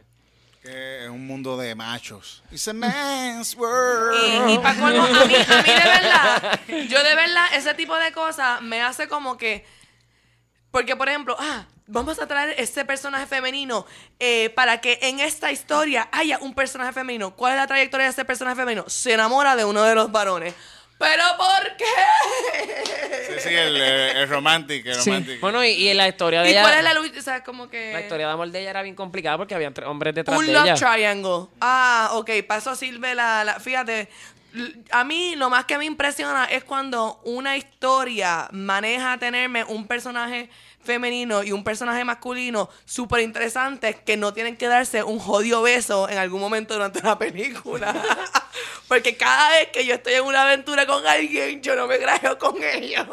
Es verdad. Yo he Así estado- que yo he estado en aventuras que ni siquiera ni un hanky panky pasa, así que no entiendo. Así que, eh, peli, o sea, directores, casting directors, todo aprendan de Black Panther. Ahí hay mucha mujer que no, Thank you. que no tiene que besarse con nadie para ser relevante en la película. Y nos encanta y, la, y, la y se ha recibido bien. O sea, no tengan miedo, no nos vamos a enfadar, a la gente le gusta. Definitivamente. yo estoy molesto. Pa- Pasando a lo próximo, este, nos enteramos del suicidio de la diseñadora de moda Kate Spade. Para el que no sepa lo que es eso, si usted va a Molo San Juan, en el segundo piso va a ver la tienda, por si acaso. Este, ella hace carteras, ropa, todas estas cosas. Van a ver ahí en, en- y ropa. hace camisa, hace camisa, cartera. Sí, la gran mayoría son carteras, Carteras, ¿verdad? y wallets y esas cosas. Este eh, salió recientemente de que ella sufría de depresión y este pues como siempre nosotros en el podcast siempre le decimos que si usted está teniendo pensamientos negativos o tiene eh, personas que conoces que se sientan mal emocionalmente, que no duden en buscar ayuda. También si en algún momento ustedes necesitan con quién hablar, nosotros estamos aquí para ustedes. Se pueden comunicar tanto el email y las redes sociales y nos pueden dejar saber. Y nosotros le podemos decir dónde pueden buscar ayuda también. Así Sí, que no, y, en nosotros. Algo que cuando que tú estabas compartiendo de ella, estaba, yo siempre que este voy a grabar, antes de eso estoy siempre con mi abuela, y mi abuela me dice hoy, oye, ¿cómo fue de verdad que, de qué fue lo que le pasó a Kate Spade? Y yo aquí como que, bueno, se murió, y ella me dice, no, no, pero como que, ¿por qué? Y me, nos pusimos a leer, y es que ella estaba teniendo problemas matrimoniales, y parece que llevaba años teniendo situaciones de depresión y pues la llevaron a eso pues finalmente trágicamente pues nada este Así que obviamente pues fue eso busque ayuda siempre. Este, continuando, pues en Puerto Rico se convirtió esta semana en el Colombia del Caribe porque se les ocurrió la maravillosa idea a alguien de secuestrar a Brian Myers. Explíquenme esto porque yo no entiendo para nada. Él yo quiero que ustedes sepan que yo estoy completamente nuevo a esto hoy jueves Él estaba jugando baloncesto en una cancha en Carolina, vienen dos tipos con armas, se lo llevan a él y llega la madre que está al lado de la cancha de baloncesto y la madre dice que se lo lleven a se lo lle- se la lleven a ella con él. Entonces, hay este chiste recorriendo de que en, un momento Pero, él se sorry, tira sorry. del carro Pero, donde. La mamá dijo, llévame contigo. En serio, la Sí, mamá. es cierto, esa si es la se lo historia. llevan a él, me llevan a mí Sí. también. Señora, pero es que tiene que dejar el andador. No puede. Entonces, él se tira del carro donde está secuestrado y deja la mano. y deja a la. ¡Ay, Dios mío! Llévate a mami que vivió más que yo. Y después lo tiraron la maíz más adelante. Exacto. No soporto. Entonces soporto. dejan, dejan a la madre en otro lugar. Entonces, esto ha sido una historia que a mí me ha sorprendido completamente. ¡Wow! Entonces, no sé si fue ayer mismo o hoy, eh, su abogado se lo llevó a él y a ella a Miami para que se vayan de aquí, pues por la seguridad de ellos. Pero toda esta historia como que me sorprende como que, pero esto no pasa en otros países de Latinoamérica aquí, ¿no? What the hell is going on? Este, y la gente haciendo con teorías de conspiración de que Anuel AA se metió a la cárcel para que no lo pudieran atar con el secuestro. La gente está como que haciendo la cosas. gente estaba la película Definitivamente so. esto es un episodio de Puerto Rico Law and Order SVU Esa historia me hizo feliz. Lo voy a decir. No, creo que cogieron a uno de los que lo. de- de los- No, no tengo idea de qué ha sucedido. Puede ser que sí, no, no, teni- no tengo más información al respecto, pero sí, ya... Es que como quiera, yo pienso que fue una buena opción secuestrar a Brian Myers. Porque tú ves a Daddy Yankee. Secuestra a Daddy Yankee. Dale, atrévete. Esto está como que fuera de Dos, dos tipos de siete pies te van a caer encima, adelante tú poniéndole la mano encima. pero es que yo no entiendo ni por qué era la necesidad de asaltar o llevarse a una persona como que Yo tampoco entiendo por qué razón. Pedir chavo, pedir dinero. Y como piensan que el muchacho tiene dinero, quizás. Bri- la voz de Brian Mayer ese es Sí. ¿verdad? Yo no sé ni quién él es. Ni Yo me tampoco. interesa saber, honestamente. Pero eh, me gusta mucho y me sigo imaginando en mi cabeza. eh, sigo escuchando la historia de Evo, imaginándome la, a la, la mamá, llévenme a mí también. Y después tirándose. carro. Como que no se lleven a mami, no. No, yo me tiro mejor. Yo no Así que- creer que... Y el sentimiento, y el sentimiento de la mamá cuando él se tira ahí, ella como que, ok. Te dije que no me llevara el nene de Yo casa. no llevo a la nena de casa, señora, por favor. Tú no piensas, Tira, tira, tira. tú no piensas que, tú no piensas que él se tiró, eh, él se tiró porque la May le siguió reprochando. ¿Viste que a ti siempre te van a secuestrar? ¿Viste que tú no dejas las cosas mal puestas? se tiró yendo a la mamá, no, no. ¿Quién sabe si, quién y si él era Rolandito y después ahora... Me secuestraron por segunda vez. Jerry, Jerry, Jerry. Pues sí, esta cosa pasó, este, se- seguiremos viendo mientras- cuál es la y- y información. mientras- yo no sé si esto es cierto. Porque puede ser un, algo de publicidad de que él, él consiguió tres panas que hicieran eso y la May le dañó el, el trambo. Y se tiró. Sí, sí, sí. Mamá. Pero mientras peor se pongan las cosas aquí, esas cosas van a pasar, van a pasar. No, exacto. Exacto, nosotros estamos hablando, o sea, chisteando al respecto, pero por eso digo que a mí me sorprende que ya ese tipo de cosas esté Es sucediendo. más, a lo mejor ya ha pasado y que acuérdate que tú no, no puedes llamar a la policía, nadie lo sabe. Es que pasa, pasa cada rato, esas cosas pasan. Yo creo que eh, yo conozco gente que la ha pasado. Mira, en. Bueno, eh, Mary me dijo de una prima que yo creo que, la, se- que, le, que le- la secuestraron y, le, y cobraron dinero y todo.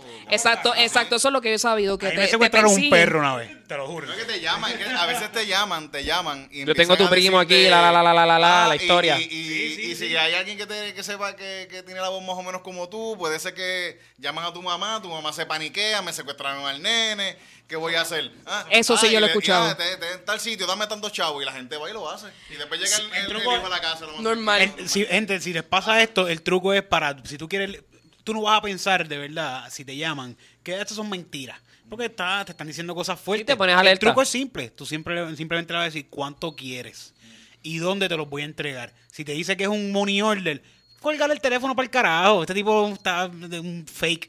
Porque un money order no van a ser más de 500 pesos y nadie va a, co- te va a secuestrar a alguien por 500 trapos de peso. Nadie va a hacer eso.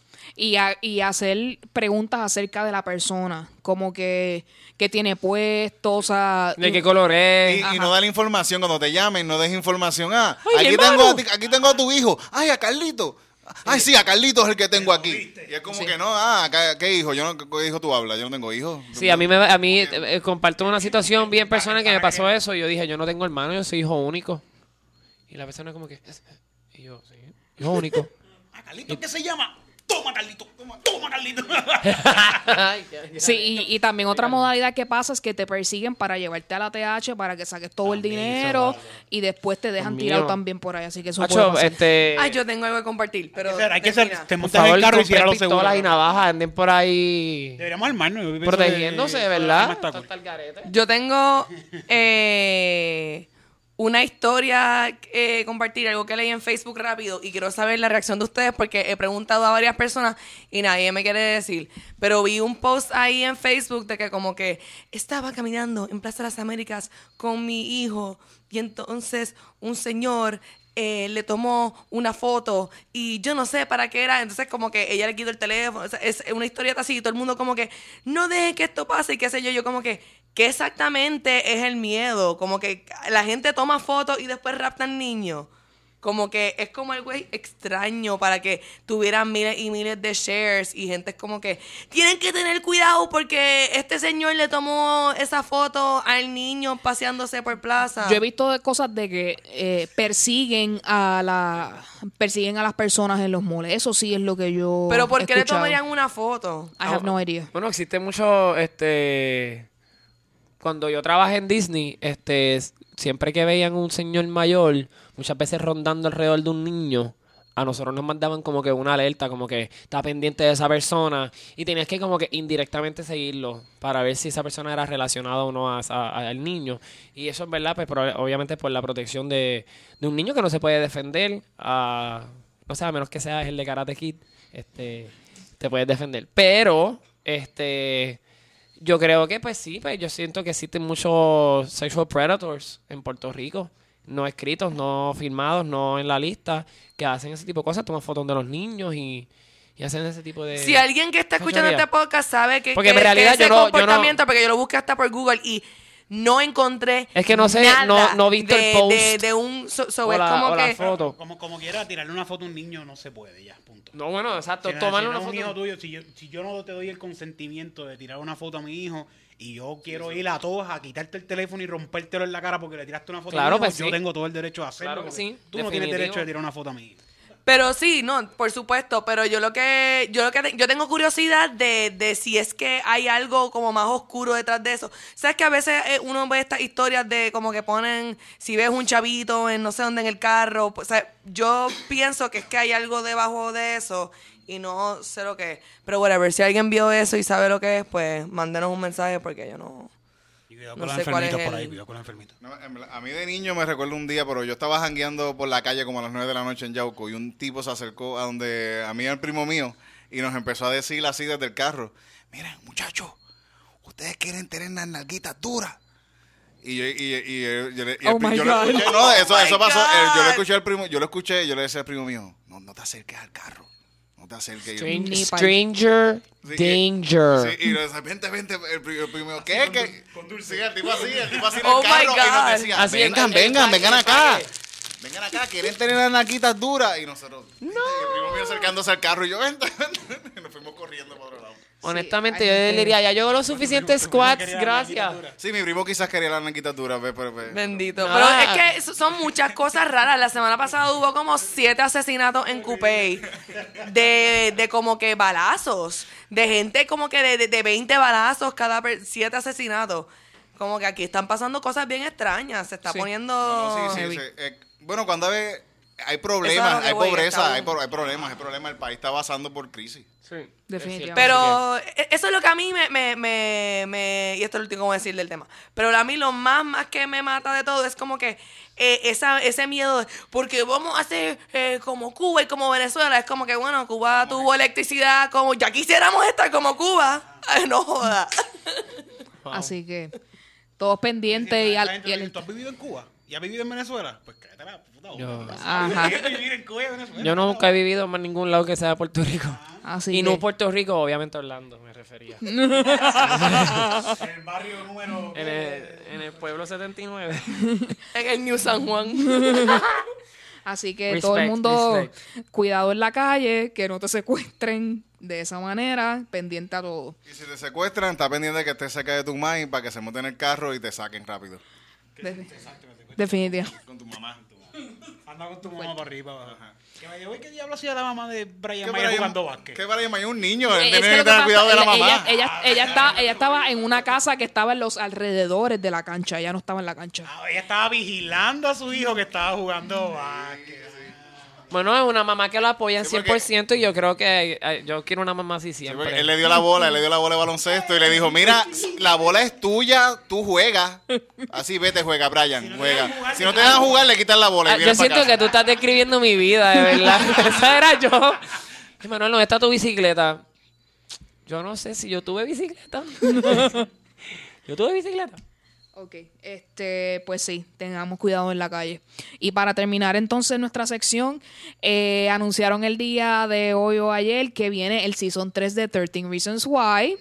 La gente está obviamente peleando as usual porque ellos dicen que esa serie se debe terminar ya y después de lo que pasó en el Season 2, pues whatever. Ya nosotros hemos comentado al respecto, pero era para que ustedes Ya es sepan una que serie en Ellos, Netflix. eh, they're gonna milk that cow. O sea, si yo sabía que venía Season 3. Ese final de Season 2 es como que, ah, diantre. Ellos van a hacer un show completo de estos teenagers traumatizados. por Pero ah, yo me, yo no le he visto el programa, este, pero me estudiando y trabajando con la sociedad de adolescentes, es muy importante que exista ese tipo de representación para que adultos sepamos cómo se brega ese mundo que hay. Cuando nosotros éramos adolescentes y no teníamos redes sociales, a veces nos teníamos que como que callar muchas cosas y ya no es tiempo de callarse nada, de verdad. Sí, por lo menos que la conversación se dé y que todos esos temas, que todo el bullying en la escuela, el pues la violación, el acoso sexual, el, todas Sí. esas cosas se debe hablar en la casa, punto y se acabó de cualquier Sí, ¿no? manera sea posible. Claro, lo puedes hacer. Bueno, a mí desde pequeño nos enseñaban como que tú no entras, tú, si tú vas a entrar al baño, no entras con nadie, qué sé yo, como que solamente tú te puedes quitar tu pantalón, nadie te quita tu pantalón, cosas así, como que lo basic. Exacto. Como que estás ya alerta. También como el, como el chiste que dice Cristina, que también hay que ayu- ayudarle, a, a- hay que enseñarle a los nenes también a, a- a, mira, tú no coges a las nenas y las tocas por ahí, estás por ahí No, para- nenas, sí, ni- para absolutamente. estar ahí acosando a, las, a, a las mujeres, a las mujeres se, hay que Sí. aprender a, la- a las jóvenes a, A que- a- a- tienen que tratar a las mujeres como un ser humano Claro. igual que todos Yo soy mega, demás. yo pues, obviamente ustedes. Yay, gracias, palabras con luz. Ustedes saben que yo soy educador, así que yo soy un mega advocate de como que el respeto de la equidad, como que yo, si tú quieres jugar con una nena, no hay necesidad de estar alándola, como que a menos que estén jugando que son Avengers y ella es Scarlet Witch y te va a romper la cara, pues sí, pues está bien. Y los dos se dan puño, pues están ahí. ¿Me están ahí, entiendes? Exacto, sí, como que, pero de otra forma no, ese tipo de cosas yo no, la, no las apoyo. Así que este eso viene por ahí. Si No estamos patriarcado. Definitivo. Este, bueno, pues llegó el momento en el cual muchos de ustedes yo sé que están esperando. Este, como han visto en nuestro Facebook, nosotros tenemos un giveaway de una gorra de nuestros amigos de Consentido PR. Pichea. Este, ustedes le han estado dando like eh, share y todas esas cosas. Le agradecemos mucho que hayan este co- participado, tanto participado del giveaway como que nos estén apoyando y le estén diciendo a otras personas que nos apoyen. Así que de verdad, muchas gracias a todas esas personas que han participado. Y ahora, este, de Eric y Titito van a tener el placer de escoger quién es el ganador. Así que la tomola se está moviendo. Yes. Dun, dun, dun, dun, dun, dun, dun. Así que vamos a ver que alguien, por favor. Ah, espérate, sí, sí, sí. Estamos aquí. Para que vean que es. Que- esto no es fake news. Exacto. Están aquí los papelitos. Están aquí. Personas que están participando. Y ahora nuestra modelo invitada Yes, girl, queen. va a sacar. Slay, slay. Sin, sin mirar. Y el ganador o la ganadora. Aquí. Pase por aquí. está. gra- Se puede gracias, ir modelo, se puede ir. gracias a la modelo por pasarme el papelito. ¿Qué modelo? Y Ay, ganadores. el ganador es. Vamos a buscarlo por aquí. El sonidista se volvió loco. del- Pero es eh, movida, pero movida percusiva válida, ¿verdad? Efectivamente. Es importante. Sonidita, perdónenos, perdónenos. Sacamos otro.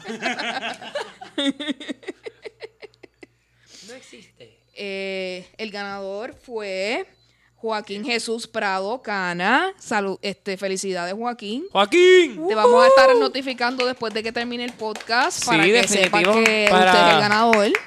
Así que Tienes que ser mayor de 18 años y el fin de semana, el último fin de semana de julio, que es cuando sale, eh, es un premio para República Dominicana, ¿es esto?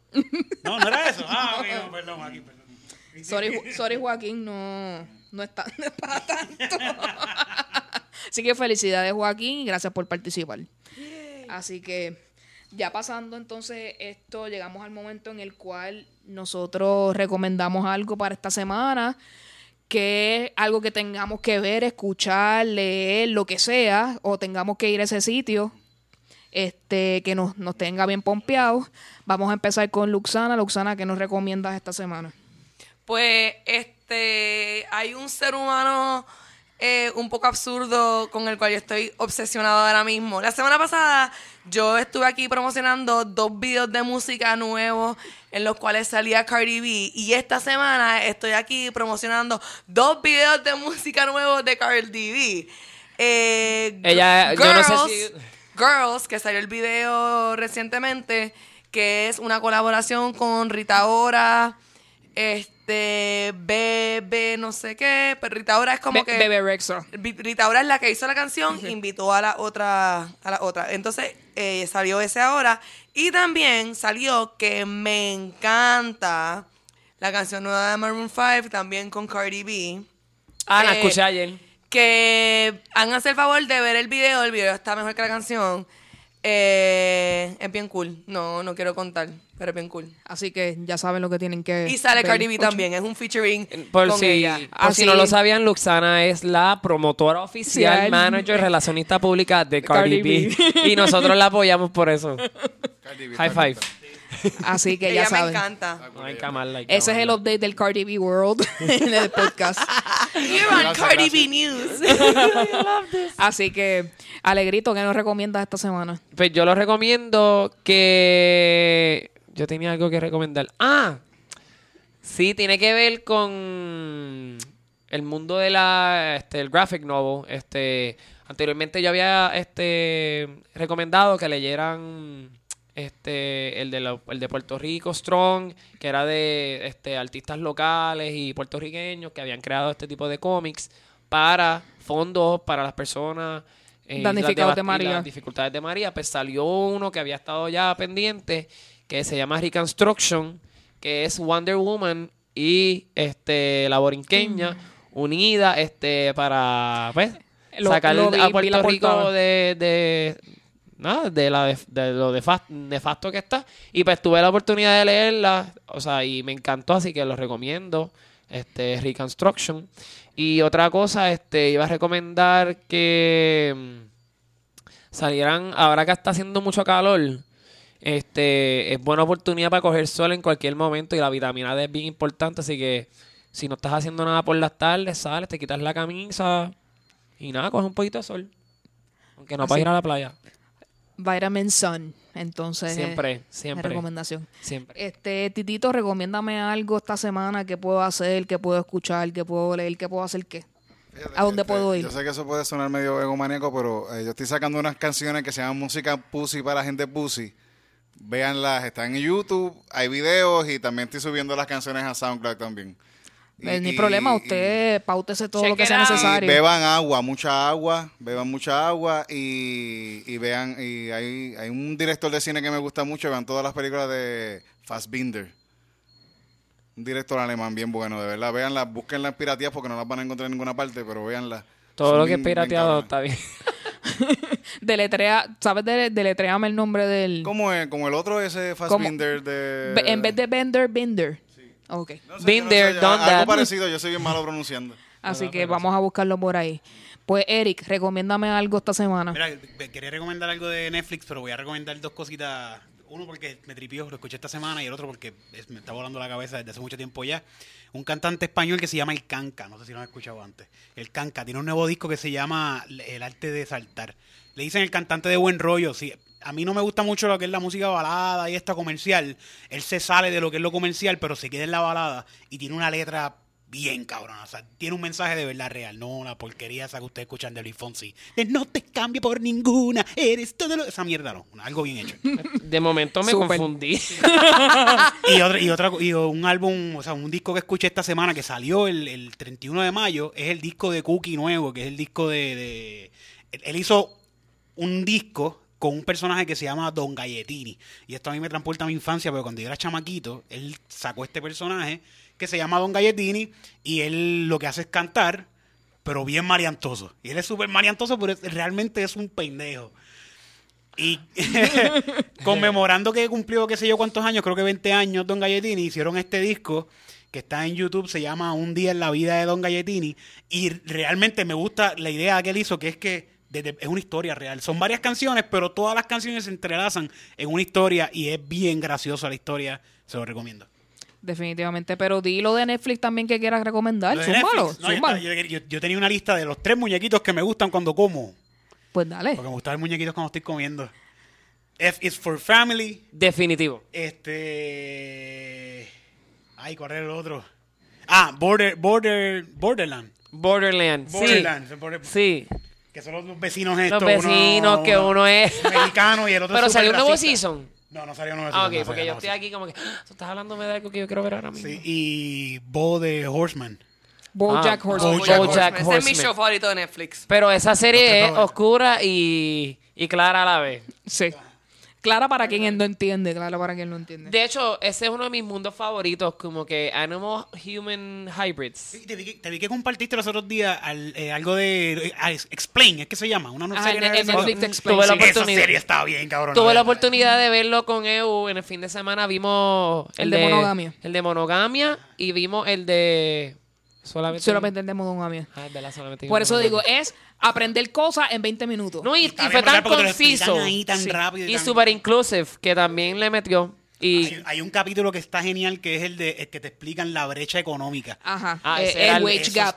ese era el que íbamos a ver, ¿te acuerdas? Que Sí. yo dije, no, espérate, que vamos a ver uno que sea más leve, porque Pero estábamos eh, como que específicamente el que es racial entre los blancos y los negros. Exacto. Y salió el de, el de K-pop, que se llama. Sí, eh, Sí, sale el K-pop. Yo no sabía lo que era K-pop y vi eso y me voló la cabeza bien brutal.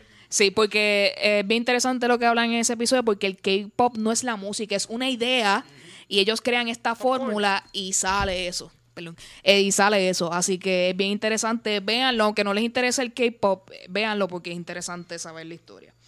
Este, ¿qué U recomienda esta semana? Estoy viendo para todas nosotras mujeres que queremos ser aún más feministas todavía y quejarnos de todo lo que ha sucedido en el pasado. Está la serie The Ascent of Women, o sea, el el ascenso de las mujeres, que te habla de todo el trayecto de la historia de la mujer en civilizaciones diferentes. Tiene civilización china, tiene civilización japonesa, tiene este de Mesopotamia por ahí para abajo, todas esas cosas. Así que este, ver cómo es que empieza el patriarcado y desde las primeras leyes escritas la mujer está siendo pisoteada y no, no puede tener ni propiedades y no puede decidir por sí misma. Así que todas esas cosas de dónde vienen, usted las puede aprender ahí en The Ascent of Women. Y está en Netflix. Correcto. Yo lo estoy buscando ahora mismo, obviamente. Yo sabía que esto era, yo sabía que esto era target ¿Qué para Luxana? Completamente. Hay, hay una peliculita ahí de, de una que se llama Agora, que es de una filósofa Hipatia que está bien buena, que Pues ya, ten- ya tenemos otra recomendación. Muchas gracias, Titito. Entonces, en cuanto a la música, pues esta semana estoy escuchando Post Malone. Este me gusta porque tiene una cadencia diferente en cómo él canta. Este, alguna gente piensa eh, primero prejuiciadamente que él es negro, pero te das cuenta que es blanco. Y segundo, como que me encantan las metáforas que él usa, porque por ejemplo, él, él habla en, la- en su canción de Tom Brady, que es el número 13 en el equipo, pero realmente está hablando de la, de la alma, o sea, tiene metáforas bien interesantes que te tienes que poner a buscar sobre Nice. su... Así que, y además del beat y el sonido que me gusta mucho, así que les recomiendo Post Malone y que lo escuchen y me dejen saber Yo- qué es lo que piensan de eso. Se me olvidó una recomendación muy importante. Creo que todo el mundo debe ver el videito de Jaden Smith de Icon Living con Nicky Jam. Para que después la semana que viene yo creo que debemos de discutir eso como por un minuto nada más. Está bien, pues lo vamos a anotar entonces para la semana que viene. A ver cómo. Will Smith destruye a su hijo. Sí, eso he escuchado acerca de ese video. Está interesante. Bueno, pues para terminar el podcast, siempre tenemos que dejarles saber dónde nos pueden conseguir. Este, primero, eh, nos pueden, recuerden que nos pueden escribir al email a podprpodcast.gmail.com. Eh, nuestro site oficial es podprpodcast.podbean.com, que ahí tienen todos los episodios del podcast. Eh, redes sociales, en Facebook, pop en letras mayúsculas, punto PR en letras mayúsculas, podcast, ahí nos pueden conseguir. E Instagram es en minúsculas, pop.pr podcast seguido, nos pueden conseguir ahí. Y en Twitter, poppr podcast. ¿En qué aplicaciones nos puedes escuchar? En podcast para iPhone, en Google Play, en iHeartRadio, TuneIn Radio y en Stitcher. Este, por favor, sigan orando para que Spotify, por favor, nos pueda al fin tenernos en su plataforma. Así que todavía estamos. En el nombre del Spotify. Ajá. En el nombre del universo, pues que se nos dé. Así que siempre tenemos que terminar diciendo dónde nos pueden conseguir a cada uno. Así que, Luxana, ¿dónde te conseguimos? Busquen mi página Luxana Oficial en Facebook, que voy a concentrarme como que ahí, ahora. Yo sigo siempre con Facebook, Facebook, Facebook. Yo como que no, no- no sé más nada. Eso está bien. A mí me Alegrito. pueden conseguir como Alegrito PR en Twitter y poemas en Instagram. E P-O-E-M-M-A-S. Eric. Ah, me pueden conseguir en Instagram bajo eric.bonbon, eric.bonbon con B-O-N. Y en Facebook, Eric Bonilla. Titito. Bueno, me pueden conseguir en Instagram como Titito Puerto Rico. En YouTube también pueden buscar la página de Titito Sánchez y darle subscribe, que ahí ojalá algún día se haga dinero ahí. Y la Un- campanita para que sigan y- y llegando. La campanita que estoy subiendo cosas este, en, en Facebook, Titito Sánchez y la Puerto Rican Orquestra. Y si quieren un poco más de intimidad, me pueden escribir al 404, calle Benito Pérez Caldó, Urbanización Roosevelt, este, 00918. Ahí tienen, para que le escriban cartitas. Eh, chicos, algún show, alguna actividad que tengan pronto, por favor, es el momento para, para la pauta. El 29 y 30 tenemos Puerto Rico se resbala, es un show de que estuvimos haciendo en, en, unas- en, en la- en- en el museo. Lo vamos a hacer ahora la versión hardcore para todo aquel que se atreva y tenga ganas de reírse un rato con nosotros ahí.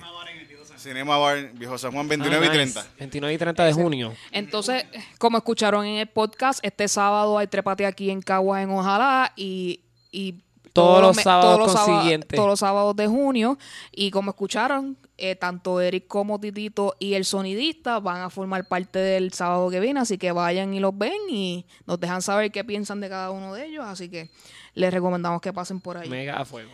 Este, a mi EU me pueden conseguir eh, tanto en Instagram como en Twitter y en Snapchat como Advicios Vacíos, sí, un nombre raro. Este, después me preguntan por qué lo puse. Así que ahí me pueden conseguir. Y para despedirnos, le vamos a solicitar a Eric y a Titito que por favor nos amenicen este final con una cancioncita. Con un cántico de salida. Ven con nosotros a caminar. Catholic pun right there.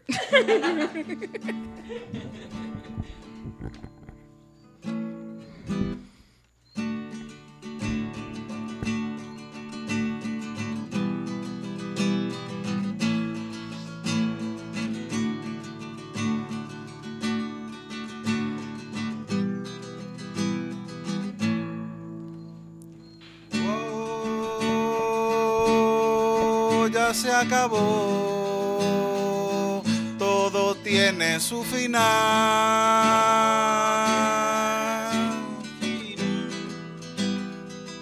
Todo tiene su final. Un día explotará el sol y la tierra se llevará. Pero ahora estamos aquí. Felicidad.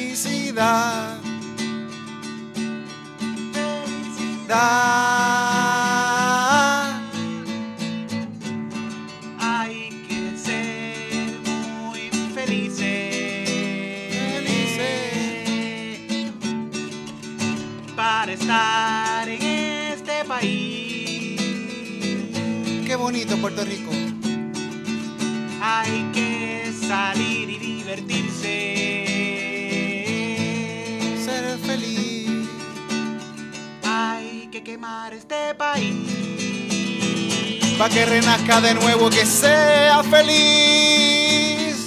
Como el pop es feliz. Como vivir es feliz.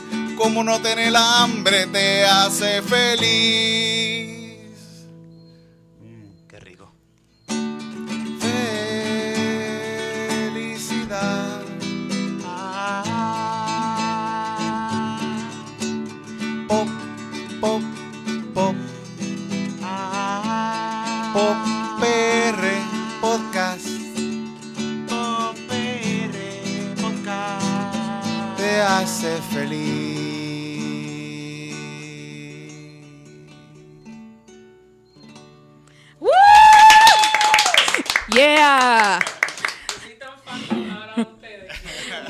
Muchas gracias. Machine, danos like en Facebook. Yes, Impro Sound Machine. Este, sígalo en las redes.